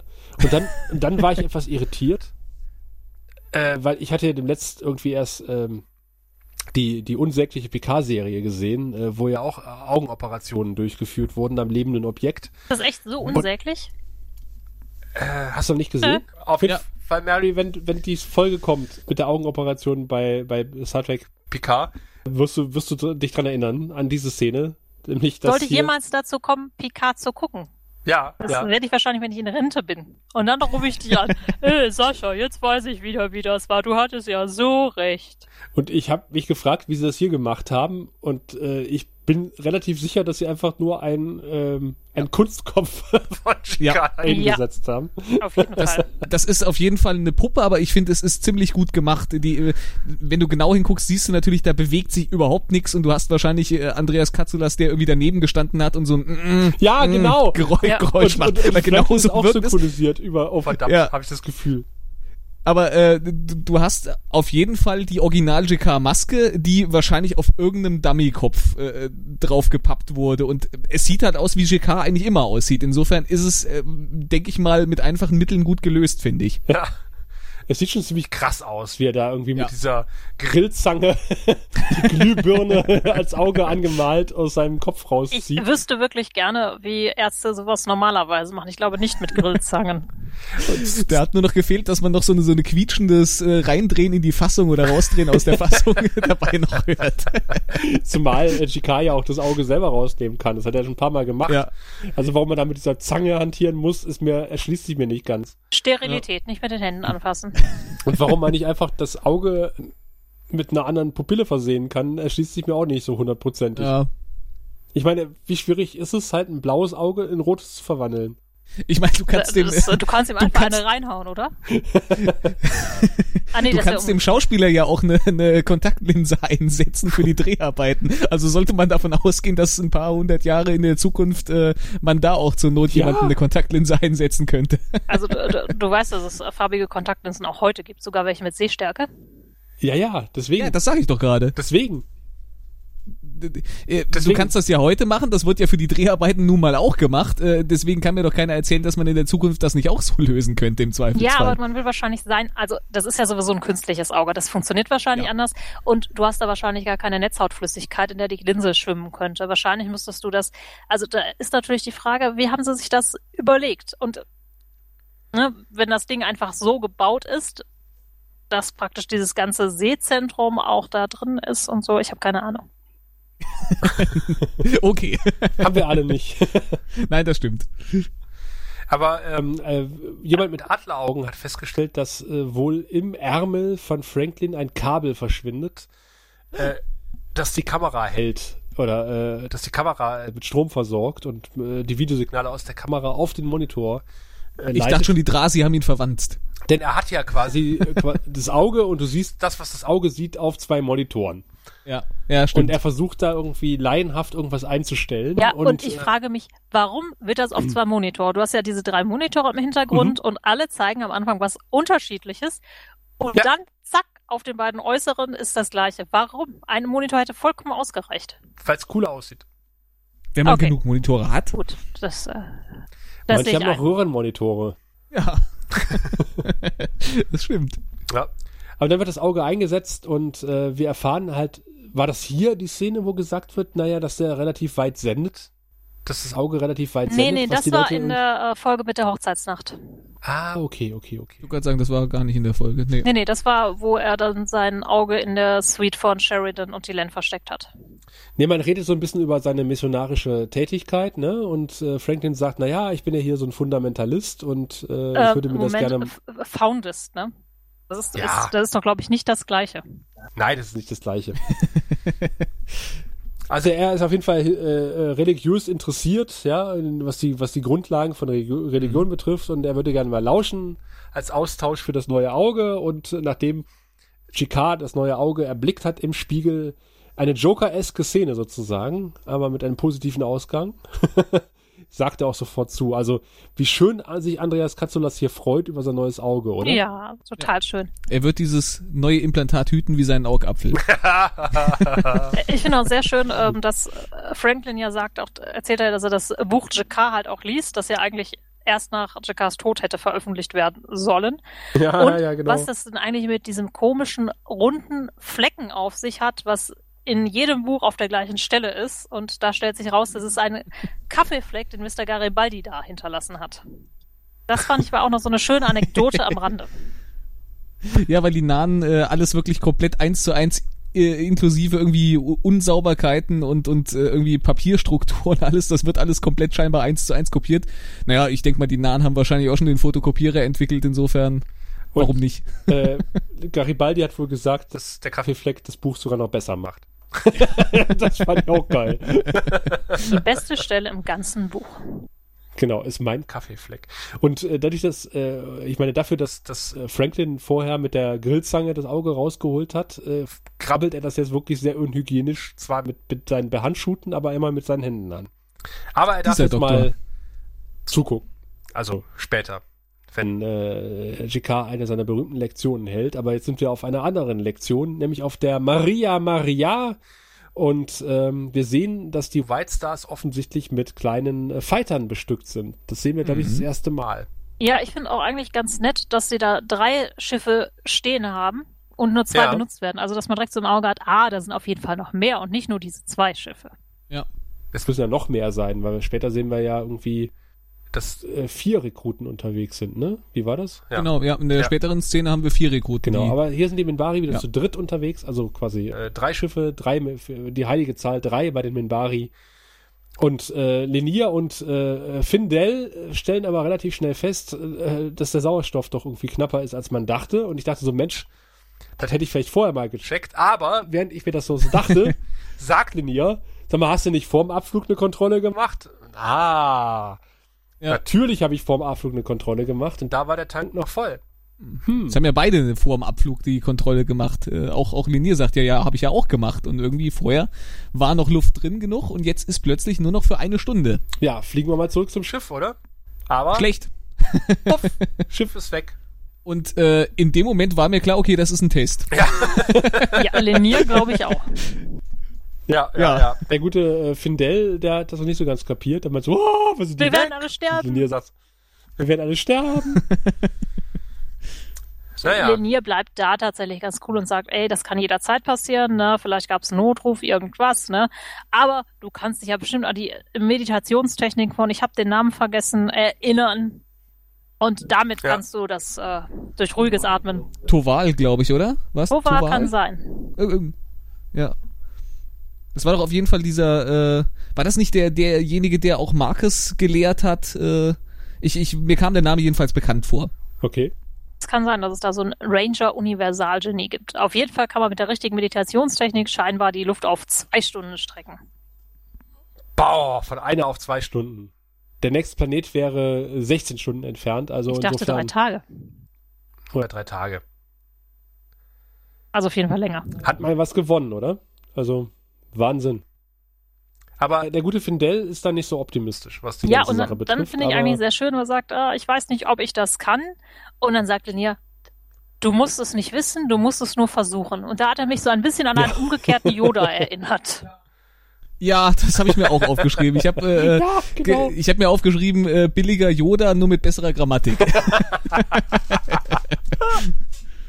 Ja, und während die beiden noch den Yoda machen oder den Panikadjutanten, ist äh, Jakar dann am äh, Schwadronieren mit seinem kleinen äh, Kreis von Anhängern während. Und warum zum Henker steht Franklin da hinten in der Tür rum wie Superman, der auf seinen Einsatz wartet? Das habe ich mich auch gefragt. Der ist sich ruhig mal ja, dazusetzen ist das vielleicht können, nicht er erlaubt? Muss er draußen bleiben? Darf er nur von der Türschwelle, weil er sonst den heiligen Jakar irgendwie verunreinigt? Das war auch eine Überlegung, die ich hatte. Ich habe es dann irgendwann akzeptiert, dass er aufgrund des Bildaufbaus da stehen musste. Ja. Ich, ich glaube, das sollte vielleicht irgendwie noch mal so ein bisschen symbolisieren, dass er da eben als Beobachter vor Ort ist. Ja, vielleicht ist es auch ursprünglich ein Tempel von Jequan, wo er nicht mit seinen äh, irdischen Schuhen rein darf. Wobei ich mich gefragt habe, was das für ein Raum ist, weil ähm, das ist ja nicht der Raum, der so, dieser Beobachtungsraum, der in Richtung Weltraum guckt, sondern der guckt ja ganz eindeutig in Richtung Innenseite der Station. Aber ich glaube, wenn wir mal Bilder von der Innenseite der Station gesehen haben, haben wir so einen Raum schon mal gesehen, die Fensterform. Also es passt irgendwie schon irgendwie wieder zusammen. Also ich hatte echt so als Vermutung, dass es vielleicht wirklich so ein kleiner Tempelraum von den Nahen ist, der für sowas genutzt wird. Hm. Wie so ein Gemeindezimmer. Ich meine, die Kirche, also die christliche, hat ja auch Gemeinderäume. Stimmt. So, und die haben eine sehr, sehr coole Sondertür, wenn ihr euch das aufgefallen ist, die so ein bisschen aussieht wie aus einem Steampunk-Setting entliehen. Ja, stimmt. Mhm. Insofern würde ich da schon irgendwie so auf kleinen Tempel oder sowas Mit schließen. einem Spot und dann in der Decke, der äh, Franklin von oben äh, illuminieren kann. ich- ich weiß halt, also, dass er da steht, okay, aber dass er da so mit diesen Händen in den Hüften echt wie ein Superman steht, das verstehe ich halt nicht. Das ist ja auch unbequem auf Dauer. Sagst du bestimmt, bald wird ein Doktor benötigt. Und dann springe ich hier rein. Zieh mir mein Cape über. Sage, hat ja jemand einen Doktor gerufen? Lassen Sie mich durch, ich bin Arzt. Lassen Sie mich Arzt, ich bin durch. Ja. Und aber der gute äh, äh, GK darf jetzt ein paar Kalenderblätter vorlesen. Mhm. Denn der, der, der äh, Weisheitssuchende, den wir schon von vor zwei Folgen, glaube ich, kennen, wo wir uns gefragt haben, hat man, ob man seinen Schnurrbart überschminkt hat, hat jetzt deutlich eine bessere Maske bekommen als äh, in, in der Folge letztes Mal und darf aber weitere Fragen stellen, nämlich was ist äh, die Wahrheit und was ist Gott? Ja, und ich finde ganz schön, was, was GK da so, Ja. so alles von sich gibt. Also das, äh, zumindest das, was er zuerst erzählt. Äh, das das finde ich wirklich, äh, ähm, er sagt irgendwie, was wir glauben, als Gott zu erkennen, ist nur das Nebenprodukt unserer Suche nach Gott. Und dann so dieses ganze äh, Bildnis von, von dem Licht und, und äh, ja, da, dass man sich selber wieder äh, erkennt äh, äh, und, und äh, ja, sein, sein Ebenbild in, irgendwie auf Gott projiziert, irgendwie solche Dinge halt. Ich kann es jetzt nicht so schön wiedergeben, wie, wie GKs gesagt hat, aber es war sehr schön, was er gesagt hat. Äh, Ich wollte gerade sagen, dieses etwas komplexere schien ja auch an seine Anhänger so ein bisschen verloren zu sein, weil man es nicht so Absolut, auf ja. fünf Punkte zusammenfassen konnte. So, was er vorher sagt, ne, da sagt er ja, Ja. wir können nicht frei sein, bevor wir gelernt haben zu lachen und Ja. aus Lachen kommt Weisheit. So, das sind zwei Sprüche, die kannst du halt direkt auf dem Kalenderblatt schreiben. Dieses, diese Lichtmetapher ist schon ein bisschen umfassender. Ja, aber ich Ja. fand es sehr schön, dass er gesagt hat, also, dass man das Licht ja quasi selber mitbringen muss, wenn man die Erkenntnis haben will. Ne? Also wenn, wenn ich mit, ähm, ohne Licht in einen dunklen Raum gehe, ähm, um was zu suchen, werde ich es nicht finden. Sondern ich muss das Licht schon mitbringen. Ja, da Ähm. waren ja aus ganz vielen Sachen was drin. Das war ja, Ja. auch ne, praktisch aus dieser Suche erwächst ja das Licht. Genau. Ja, ja. Ne, nur wer sucht, kann auch finden. Und das ist seinen Anhängern offensichtlich wirklich zu, äh, zu viel, obwohl sie näher rücken wie kleine Kinder im Kindergarten. Fand ich total süß. Man sagt, kommt mal zusammen, Kinder, ich erzähle euch was. Und dann rücken sie wirklich alle so 50 Zentimeter nach vorne. Und dann hat er seine, seine Metapher beendet und dann sagt aber sein äh, Anhänger, ja, aber was ist denn nun die Wahrheit und was ist Gott? Und dann sagt er, naja, hier, die Wahrheit ist ein Fluss und Gott ist die Quelle des Flusses. Aha! Ja, Und dann dann sie schon froh, dass nicht noch- verliebt. Ja, ja. Das ist auch wie Ich- auf Zauberhand, wie auf Stichwort die Versammlung beendet, ohne dass irgendeiner was gesagt hat. Alle stürmen hinaus und auch Franklin dreht sich ohne ein weiteres Wort wieder rum und nickt anerkennend und geht. Ich war, ich war nur froh, dass nichts mit irgendeiner, irgendeiner Weide oder einem Berg und Ja, wo man eine oh Blume bringen muss oder Nichts mehr mit sowas. Weiden. Wobei, ich fand sehr schön, dass Franklin, also ich hatte so den Eindruck, dass Franklin so dieses, naja, was willst du machen, verstehen halt nicht jeder die höheren Sachen, aber ich hab dich verstanden, Blick zu Chicago Bro. rüber geguckt hat. Ja, Ja. Ge geguckt hat er auf jeden Fall so, ob er es wirklich verstanden hat, wer weiß. Ah, Fluss. Danke, Chica. Jetzt habe ich es auch verstanden. Und ich musste herzhaft lachen äh, bei der nächsten Szene, wo äh, Lenier versucht zu meditieren und äh, der gute Findel ähm, ihn immer wieder nervt. Papa, ich kann nicht schlafen. Papa, ich muss mal. Papa, das klappt nicht. ich, ich fand auch, Linia, dass das die meditierst du schon? am schlechtesten gespielte, Ich konnte so mit Lenier fühlen. Ja. Äh, aber eigentlich ist das ja eine Panikattacke und ich fand, das war die am schlechtesten gespielte Panikattacke, die ich glaube ich je gesehen habe, weil eigentlich ist das ja schon so ein Grund, dass man nicht genervt ist, sondern wo man sagt so, ah, Ja, aber es kam genauso rüber. ja, definitiv. Du, Lenier, das klappt nicht. Wie ging das nochmal? Ich habe bei Torwall geschlafen. meditieren. Genau.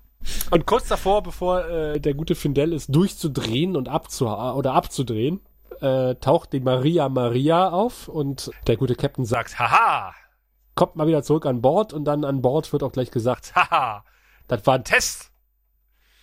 oh, Und alle was so, für ein Reveal. tatsächlich. und du, Findel, hast dich hier total daneben benommen.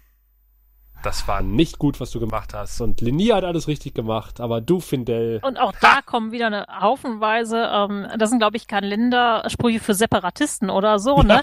Tod ist nicht der Feind, Tod ist einfach und du musst nichts fürchten, außer äh, den Failure, Moment, äh, Versagen. ja, Das fand ich, waren echt Sprüche, ja. Also wo einem klar wird, die Ranger, die haben vielleicht, stammen die auch vom Dschihad ab oder sowas. Ich wüsste auf jeden Fall einen Spruch, den, den wir jetzt loswerden würde, nämlich äh, Scheiß Kundenservice nie wieder. Denn äh, wir geht sich jetzt beschweren beim Obststand seines geringsten Misstrauens oder seines größten Misstrauens vom Drasi, der offensichtlich, guckt euch mal an, wie viel Obst er da hat. Also es ist offensichtlich kein Problem mehr auf der Station Babylon 5 an frisches Gemüse und Obst zu Du bekommen. kannst aus Orangen sogar eine Kette machen. Ja, irre, oder? Ja. Aber die verkaufst doch nicht mehr. Nee, natürlich nicht. Da kannst du mal sehen, wie viel Geld er hat. Aufgefädelte Orangen. Wer kauft denn sowas? Ich meine, Das- wenn man bedenkt, wie, wie schwierig es war, halt in Staffel 2 an Orangen zu kommen und jetzt fädelt so ein Drasi die einfach mal auf. Und Ja, was gut, hat er sonst noch an Obst und Gemüse? Plastikorangen aus der Spielzeugabteilung. Das könnte jetzt natürlich sein.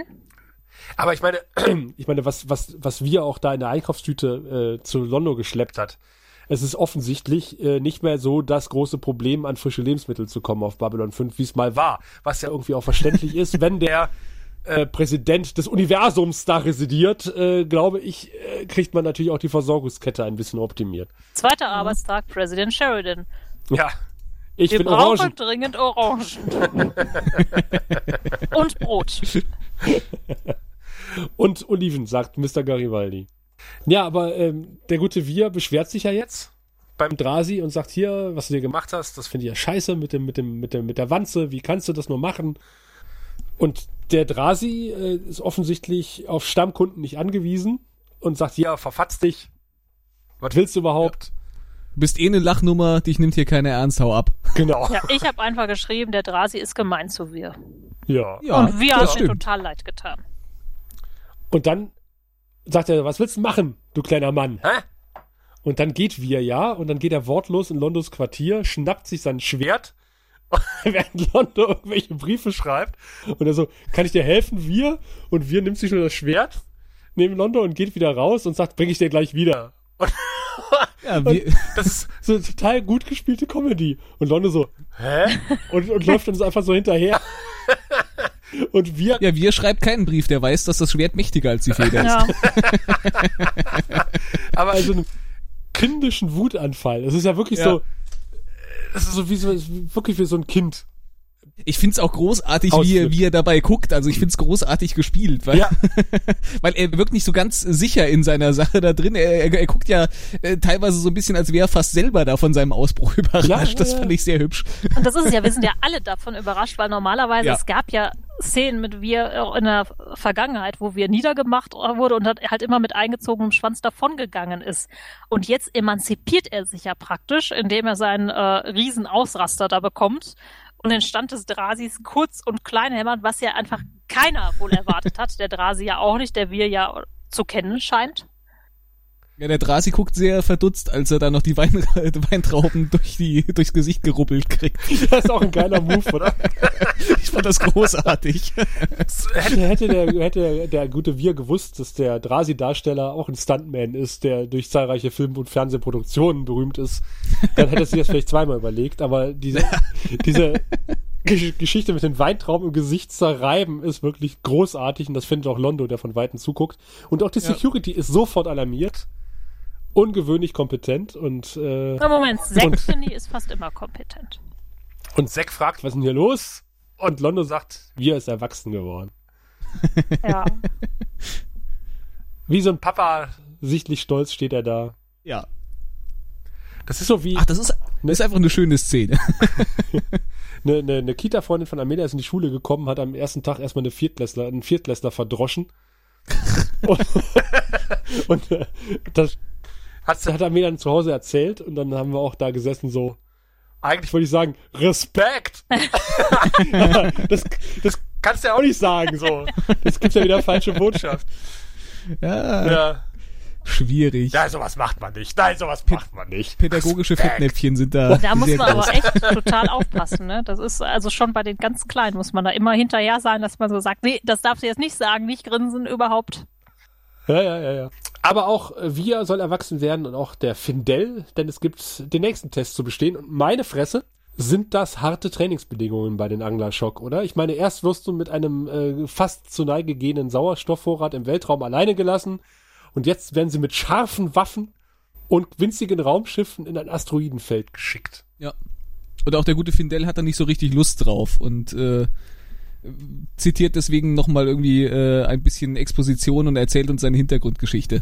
ja, aber der gute, aber finde ich auch sehr schön, dass, dass der Captain sagt, naja, ist hier irgendwie, äh, es äh, werden 39 irgendwie Devices in den Asteroiden sind versteckt worden, während ihr geschlafen habt. Ja, stimmt.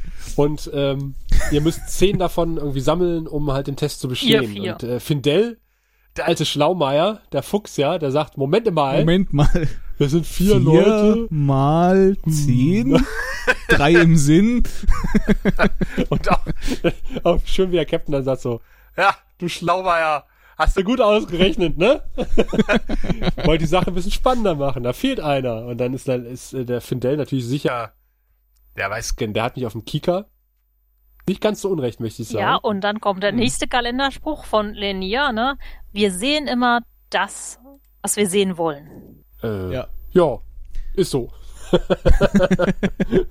ja, weil, weil äh, Findel ja sagt, äh, hier der Captain, der will mich ja nur scheitern sehen. Und dann ja. kommen sie so ins Plaudern, weil Lenier dann sofort, der alte Fuchs hat's durchschaut. Warum wolltest du denn Ranger werden? Und er sagt, ja, ich fühle mich dafür verantwortlich, weil zwei von meiner Familie Ranger waren und gestorben hm. sind. Hm ich persönlich denke mir dann immer, Mensch, wenn da schon zwei gestorben sind, dann bleibe ich aber mit dem Popo zu Hause. Gehe ich da nicht hin. ja. Aber du hast nicht das Ehrgefühl eines Minbari. Nee, definitiv nicht. ich habe den Überlebenswillen ja. eines, äh, hm, ich weiß es nicht, in dem Universum wahrscheinlich von niemandem. Aber jetzt sehen wir die Rechenleistung eines Amiga 500. wir sehen jetzt ein ja, fragwürdig animiertes äh, Verfolgungsjägdchen durch ein Asteroidenfeld. Äh, auch das äh, hat wieder Star Wars Reminiszenzen, ja. Mhm. So Aber kein bisschen. Asteroid hat versucht, jemanden zu fressen. Das hätte mir noch gefehlt. Das stimmt, das, das wäre noch cool gewesen. Aber es sieht so ein bisschen aus, als würde Linier im Schlund eines Wüstenwurms hocken, wie er da in seinem Schiff liegt. und das Schiff gehorcht auf Wort. Das finde ich sehr schön, dass er sagt, Schiff, mach mal hier die Schilder auf Maximum. Schiff, mach mal die Waffen, äh, richte die Waffen mal aus. Ja, und ja das ist so wie Alexa ja, sozusagen. wobei er wahrscheinlich sein Schiff Schiffsmission erfüllen wollte, könnte ich mir vorstellen. ja, vor allem, äh, er hatte keine Zeit, den Namen noch außen dran zu schreiben. wo sind die Grenzen dieses Schiffes? Weil manchmal sagt er hier, ich mache manuelle Kontrolle und dann sagt der Schiff, äh, schießt doch mal hinten diesen Planeten ab und Schiff macht doch mal das und das. Und das Schiff kann das alles offensichtlich von alleine. Aber, sag mal, diese Homing Beacons finden, das kann das Schiff offensichtlich nicht von allein. Ne, das liest der Liné dann ab. Das, das wissen wir als Zuschauer ja, dass er das macht. Ja, auf jeden Fall ist dann der ja. Der gute Findel, der von Leni, eigentlich hat Leni so fast in den Selbstmordversuch getrieben mit seinem klugen Kalenderspruch, ne? Also, er hat ja gesagt, ne, du darfst den Ranger nur beitreten, wenn du es willst, nicht wenn du sollst. Oder das Gefühl hast, du müsstest. Ja, ja Fun Fact ist ja, dass, dass Marcus, der ja von denen auch erwähnt wurde, ja auch aus den ja. falschen Gründen beigetreten ist.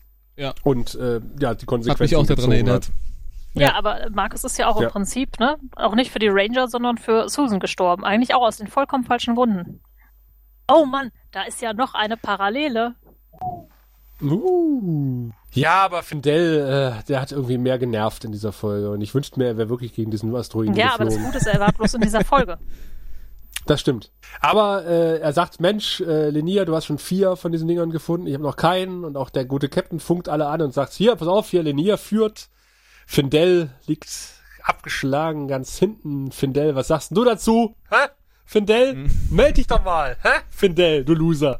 Aber Findel denkt nicht dran, sondern er will gegen diesen Asteroiden fliegen und äh, Nia, der alte Fuchs, erkennt das natürlich sofort und äh, rettet ihn mit einem waghalsigen Manöver und obwohl der gute Findel seinen Funk ausgeschaltet hat, schafft es Nia offensichtlich doch, ihn auf einem privaten Kanal auf dem Handy offensichtlich anzurufen. Ich weiß es nicht. Und äh, ihn ähm, ja erstmal flugunfähig zu schießen, indem er die Waffensysteme overridet und ähm, ihn dann mit einem Schubs vom Planeten entfernt und äh, fast selber von selbigen zerstört wurde aber in mhm. einem ebenso waghalsigen Manöver sich selber und Findel auch noch retten kann. Aber er kriegt natürlich jetzt die Knochenkranze Wäsche vom Captain, der sagt, was habt ihr da gemacht? Da draußen. Ich möchte aber noch mal kurz sagen, dass ich äh, tatsächlich wahrscheinlich dieses dieses Manöver und die Darstellung und wie wie Lenier ihn da gerettet hat und dann so noch abdrehen muss äh, im letzten Moment, äh, das fand ich wahrscheinlich mit mit das äh, am angenehmsten anzuschauen ja, von diesem ganzen von diesem ganzen Story-Anteil. Das stimmt. Ansonsten habe ich nur laut gegähnt, als es hieß, äh, hier ja. ist ein Asteroidenfeld, ihr müsst halt irgendwie die Asteroiden zerstören. Viel Spaß. Ja. Also, äh, das stimmt. Ja, Asteroiden. Ja, weckt mich, wenn es vorbei ist. Das, das klingt so ein bisschen nach, äh, wenn, wenn du so ein äh, Videospiel hast, so ein Weltraum-Shooter, äh, so nach ja. der Trainingsmission, ja, nach dem, der genau. Tutorial-Mission, ja, wo du die Kontrollen kennst. Das ist aber auch ja, Training, genau. ne? Leute. So. Ja, natürlich, ja, ist es auch, klar. Da ne? können sie nicht schon direkt gegen den Obermons. Ah. Hier, wir haben den Oberfeind, ihr tretet da jetzt direkt zum Training gegen an. Obwohl ihr erst Level 1 seid. Das, das ist. Und jetzt kommt das raus, ist ja auch das okay, war keine Simulation, das war ein echter Kampf. Und wir haben euch ausgenutzt. Um das ist ja auch alles okay, aber es, aber es ist halt nicht interessant. nee, ja, aber nicht. es geht ja auch darum, Verteilen Und, von äh, Kalendersprüchen, nicht um interessant zu sein. ja, das stimmt. Ja, der gute Captain hat auch ein paar Sprüche auf, und, äh, auf, auf, auf Lager und Linier lügt auch wieder hier wie gedrockt. Ja. Und sagt hier, ach, mein Computer hat eine Fehlfunktion gehabt. Was man ja auch überhaupt nicht äh, nachprüfen kann. ja. Es ist alles so klischeehaft. Es ist super klischeehaft. Und äh, Lenia ist auf jeden Fall durchgefallen und äh, Findel, du bekommst ein ausreichend.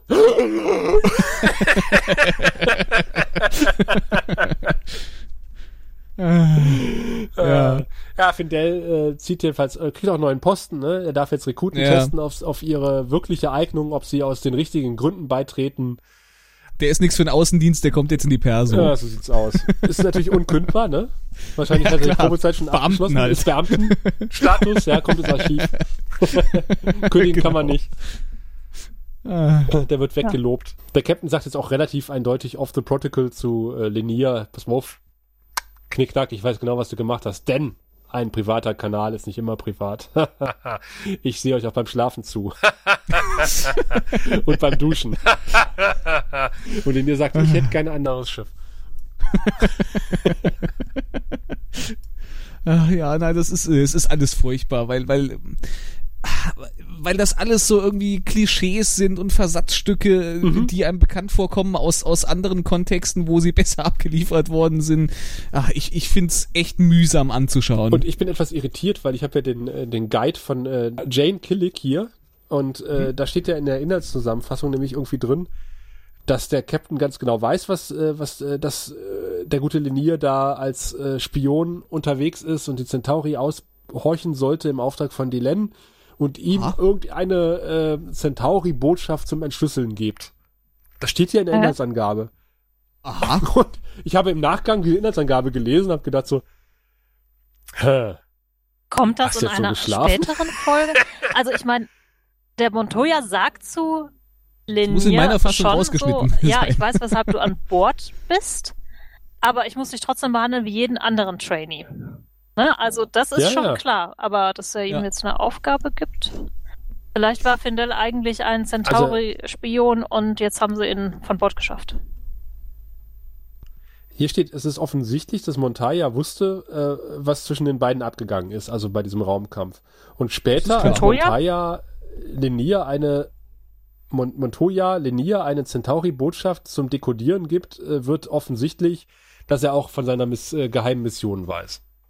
Vielleicht meint der, äh, meint der Autor dieser Zeilen mit später in einer späteren Folge, Vermutlich. weil in dieser, nee. in dieser Folge war sie nicht drin. Aber es. da lege ich die Hand für ins Feuer. Geht auf jeden Fall darauf fort, dass, also Montoya weiß auf jeden Fall diese Folge schon, was Linier da macht. Mhm. Ja, das ist ein Fuchs. Ich meine, wer, ja. wer, wer, wer schafft, heimlich äh, in fünf Metern großen Lettern äh, einen Namen auf sein Schiff zu schreiben. Ohne dass der offiziell wird, ja. der kriegt doch sowas hin. Ja, das ist aber ja, die Membari nehmen sowas auch nicht. Wenn er da wieder irgendwo im Starport ist bei den Membari, da sagen die bloß, oh, die White Star 27, da haben sie schon wieder diese komischen Letter dran geschmiert. Äh, einmal Putzteam bitte. Wir sind auf jeden Fall beim äh, gemütlichen Essen. In, oh, das äh, sieht total lecker aus, möchte ich sagen. Ja. Und ich habe mich gefragt, ja. was essen die denn? Und ich habe auch darauf geachtet, weil es ist ja noch ein Platz für Venen, dachte ich, erst gedeckt. Und ähm,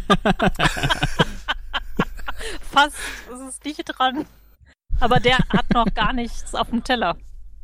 Ja, aber wir sehen halt, dass da mindestens zwei Sätze Besteck liegen. Also es muss mehrere Gänge geben und ich habe mich gefragt, bei welchem Gang sie sind. Also ich fand, es sah aus wie Salat. Irgendein Obstsalat vielleicht oder ein ja. fruchtiger Nudelsalat. Mhm. Es ja. sah erst aus wie ein Nachtisch, aber dachte ich, das kann nicht sein, weil die haben zu viel Besteck noch auf dem Tisch liegen. Das muss die Vorspeise mhm. sein. Dann kann es ein Salat gewesen sein. Also ich, äh, ja. das sah so bunt aus, ich dachte dann irgendwie einen sehr fruchtigen Salat. Ja, ja. Und dann habe ich Hunger bekommen. Das, das sind so Dinge, die uns durch den Kopf gehen, wenn wir solche Szenen sehen. Wir achten nicht auf den Dialog, wir gucken drauf, wie viel Besteck liegt da, was haben die auf dem Teller? So, und ich, ich habe zum Beispiel gedacht, diese Schatulle, die auf diesem kleinen Tischchen, was ja, erst im ja, Vordergrund ja. steht, habe ich auch überlegt, ob das eine Spieldose vielleicht ist. Die sieht da nämlich. Da sind die Zigarren drin für später. Ah, okay, nee, ich habe, die sieht genauso aus wie so Spieldose in einem Computerspiel, was ich spiele und habe da gedacht, ach, guck mal. Die machen ja, gleich auf und dann wird das Babylon 5 Thema gespielt. Schön. Was sind das für komische Schwanenhals- oder Centauri-tentakelförmigen äh, Skulpturen? Die rechts von dieser Schatulle stehen. Das weiß ich auch nicht. Mich hat hier diese Küchenfront interessiert, weil die sieht aus, als wäre die so aus Pappe zusammengebaut, weil die von der Seite so offen aussieht und dann ist das aber nur so ein ganz schmales Papp-Dingsbums. Aber sie muss zumindest sehr viel aushalten, weil es steht eine gigantische Schale mit Orangen drauf. da haben wir wieder die Orangen. Natürlich, wir sind in Sheridans Quartier. Da ja, müssen klar. Orangen stehen. Eine Orangenplantage wahrscheinlich im Garten. Ja. Wahrscheinlich, wenn mal also, eine, eine, eine Babylon 5 Sheridan-Serie rauskommt, spielt das auf Sheridans Orangenplantage. Chateau Sheridan. oh nein, bitte nicht, bitte nicht. nee, das ist eine Finca, Finca Sheridan. Finca Sheridan, ja. Er geht da nach Spanien mit Dylan. Ich habe an der Stelle ja auf den Dialog geachtet, muss aber sagen, es hat sich nicht wirklich gelohnt, weil nur drüber schwadroniert wird, äh, dass ja bei den Centauri irgendwas im Busch ist. nee, ich finde eigentlich ganz schön, dass Zack ja als erstes ähm, so ein bisschen Smalltalk macht und halt die Geschichte von wir und Londo auf dem Soccerlo erzählst. Ja, ja das stimmt, stimmt, das stimmt. Das war nett, ja. Und dass die hm. darüber halt so kommen, so von wegen, ah, ich wünschte, die Drasis hätten abgehört und dann wüssten wir, was los ist und dann wüssten wir wahrscheinlich sogar, dass London nichts weiß. Ja, Sheridan, der alte Partypooper, oder? Ja. Ich meine, die Stimmung ist richtig geil, ja. Alle lachen über wir und dann sagt er, ja, aber die Centauri, ach, wenn wir wissen, was mit Job. denen ist. Der Gute, immer im das Job. Das ist so, ey, Alter, schalt doch mal einen Gang zurück. Ja, das sagst du so leicht. Du bist ja auch nicht Präsident des gesamten Universums. Moment, ist es das Universum oder nur der Galaxie? Ja, eigentlich nur, nur der, der, die da auch beigetreten sind. Der bekannten Galaxie. ja. Aber immerhin bin ich nicht der Leiter eines Ein-Mann-Geheimdienstes. der in dem besten eingerichteten Quartier überhaupt auf dem Teppich liegt. Ja. Denn wir erfahren, dass der Platz mitnichten für Wählen freigehalten wurde, sondern äh, während ich mich noch fragte, sag mal, müsste, müsste Garibaldi nicht eigentlich auch da sitzen in diesem Inner Circle? Ja. Wird auch wieder hier, also es ist mehrfach in dieser Folge passiert, dass irgendwie äh, Gedanken, die gerade durch mein Gehirn, durch mein krankes Waberten offen ausgesprochen wurden von Charakteren in dieser. Ja. Und ich dachte, ihr habt doch irgendwas implantiert in meinen Kopf. Es war, war auch tatsächlich an der Stelle, dass ich dann so dachte, so, ach Mensch, äh, Garibaldi kriegen wir heute gar nicht zu sehen in der Folge. Und äh, genau dann kam er. Ja, da wird gefragt, sag mal, sollte Garibaldi nicht hier sein? Und dann sagt die ja. Len, ja, ich habe ihn dreimal angefunkt und auf einen Anrufbeantworter gesprochen. Und das sehen wir hier auch. Wir sehen das mhm. Com-Terminal blinken und schwenken auf den Boden, auf dem dann der gute Garibaldi sich wälzt. Auf einem und, wild gemusterten äh, Ikea-Teppich. Dieser Teppich schreit wieder 90er, oder? Ja. ja, absolut. ich dachte erst, das wären irgendwelche Pads oder Papiere, die da liegen. Nein, es ist das Teppichmuster. Ja. ja, Garibaldi liegt da Wo, und Wobei ist es eigentlich Lieder. mehr ein Bettvorleger, ne? Weil das ist ja so am Ende vom Bett. So ein ganz komischer. Ja, äh, also es ist auch nur so ein Teilstück Teppich, weil dahinter äh, beginnt normaler Boden. Mhm. Und dann finde ich es sehr süß, dass er sagt, äh, äh, er sucht dann seinen Link und sagt so Linky, Linky, Linky und, und irgendwie The Missing Link. Und ich so, ah, mal, 3-8 im Kessel, aber noch Platz für Wortspiele. Ja, das geht ja dann noch besonders gut. Ist wie beim Ratsgrillen. Und ich muss so sagen, es ist natürlich, es ist natürlich eigentlich äh, für den Zuschauer eine schockierende Szene, weil man da so diesen, diesen der in, in vorangehenden Folgen ja auch schon eingeleitet wurde, aber so diesen Absturz von, von Garibaldi jetzt leider mit ansehen muss. Aber äh, trotzdem muss ich sagen, äh, genau so möchte ich demnächst auch mal eine Pizza bestellen. Ja. Die Bestellung fand ich irgendwie stilvoll. Ja, ja, er ruft beim Fresh Air an und sagt, hier ist Michael Garibaldi, der Chef der interstellaren fucking Sicherheit. Aber heute schon. Der einzige Mitarbeiter dieser fucking Sicherheit. äh, und dann die Pizza, die er bestellt, die hätte ich auch gern gehabt, ganz ehrlich. Die, die klang lecker. Ja. Da ist alles ungesunde Zeug drauf, was man sich vorstellen kann. Wurst, Salami, Pilze und getrocknete Tomaten. Ja. So viel ungesund ist das gar nicht. Nö. Ja, bis auf die.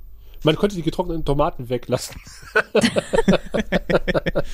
und nennt er die da Suicide Pizza? Habe ich das richtig ja, verstanden? Ja, ja, ja. ja. Und, und Mary, du warst äh, fleißig und hast äh, quasi nachgelesen, was er da singt. Genau, das nennt sich Show Me the Way to Go Home und das ist ein Lied, was irgendwie 1925 von irgendeinem Liedermacher, dessen Namen ich vergessen habe. Ich vergesse immer unheimlich viele Namen, fällt mir auf, aber die Gesamtzusammenhänge erschließen sich mir immer.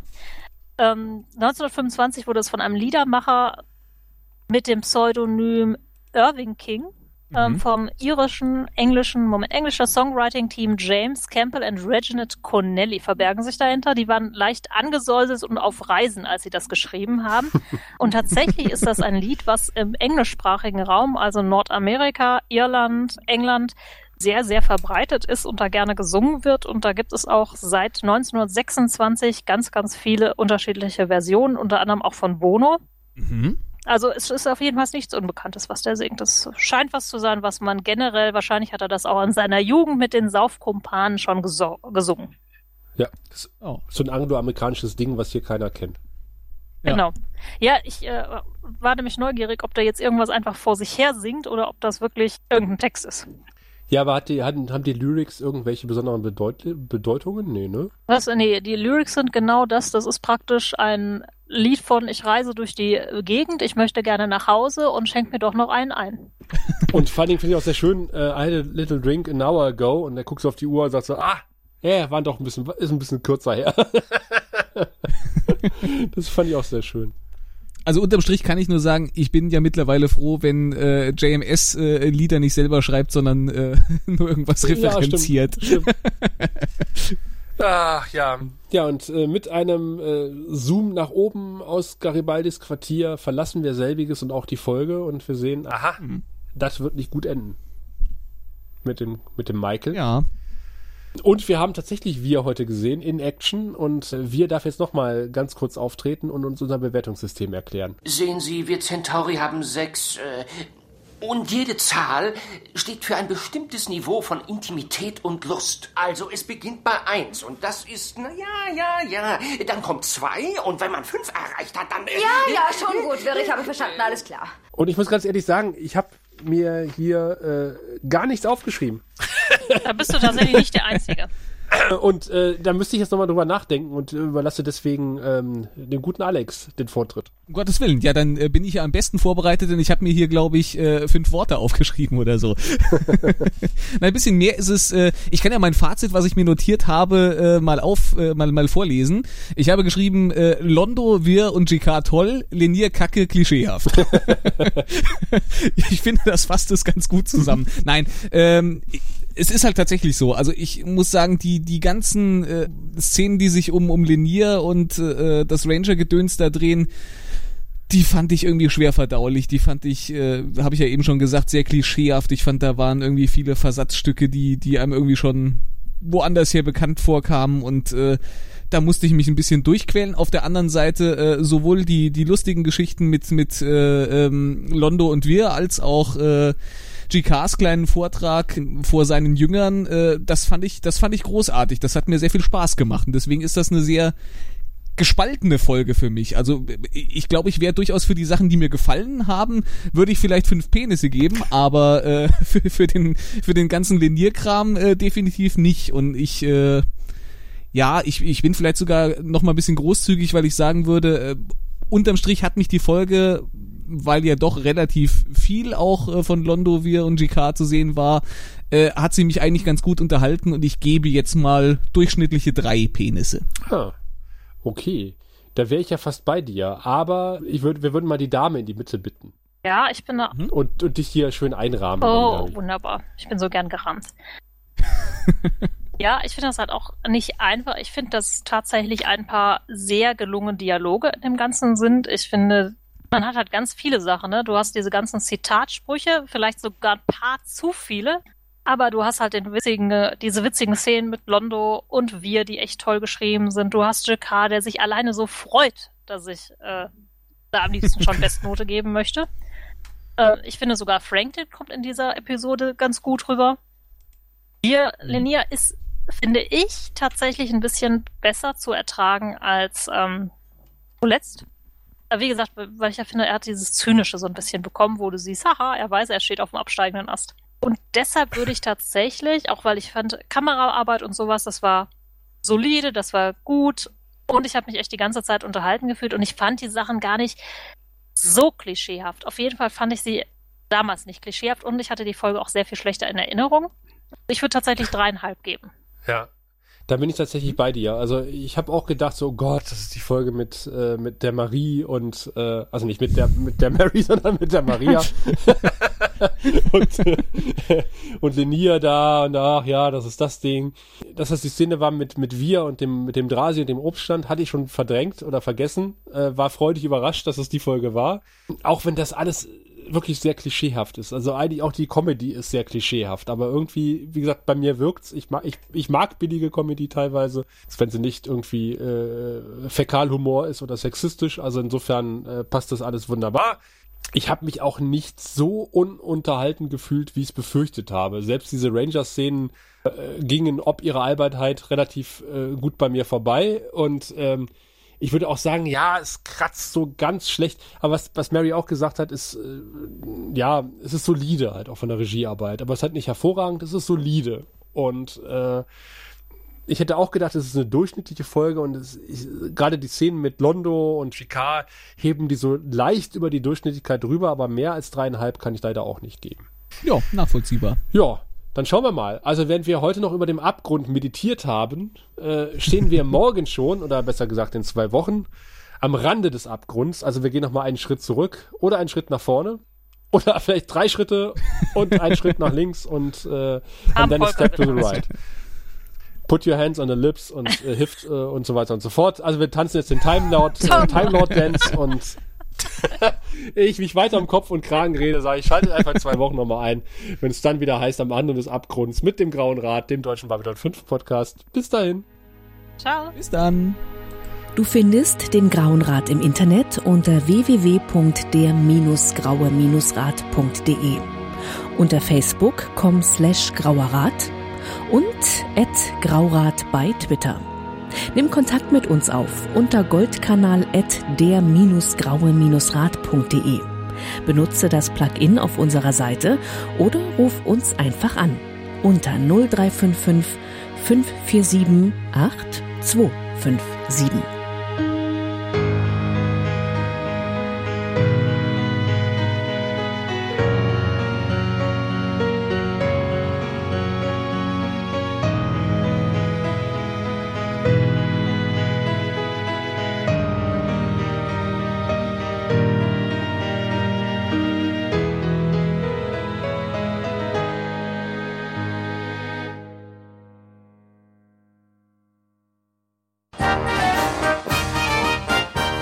Produktion des Podcast Imperiums.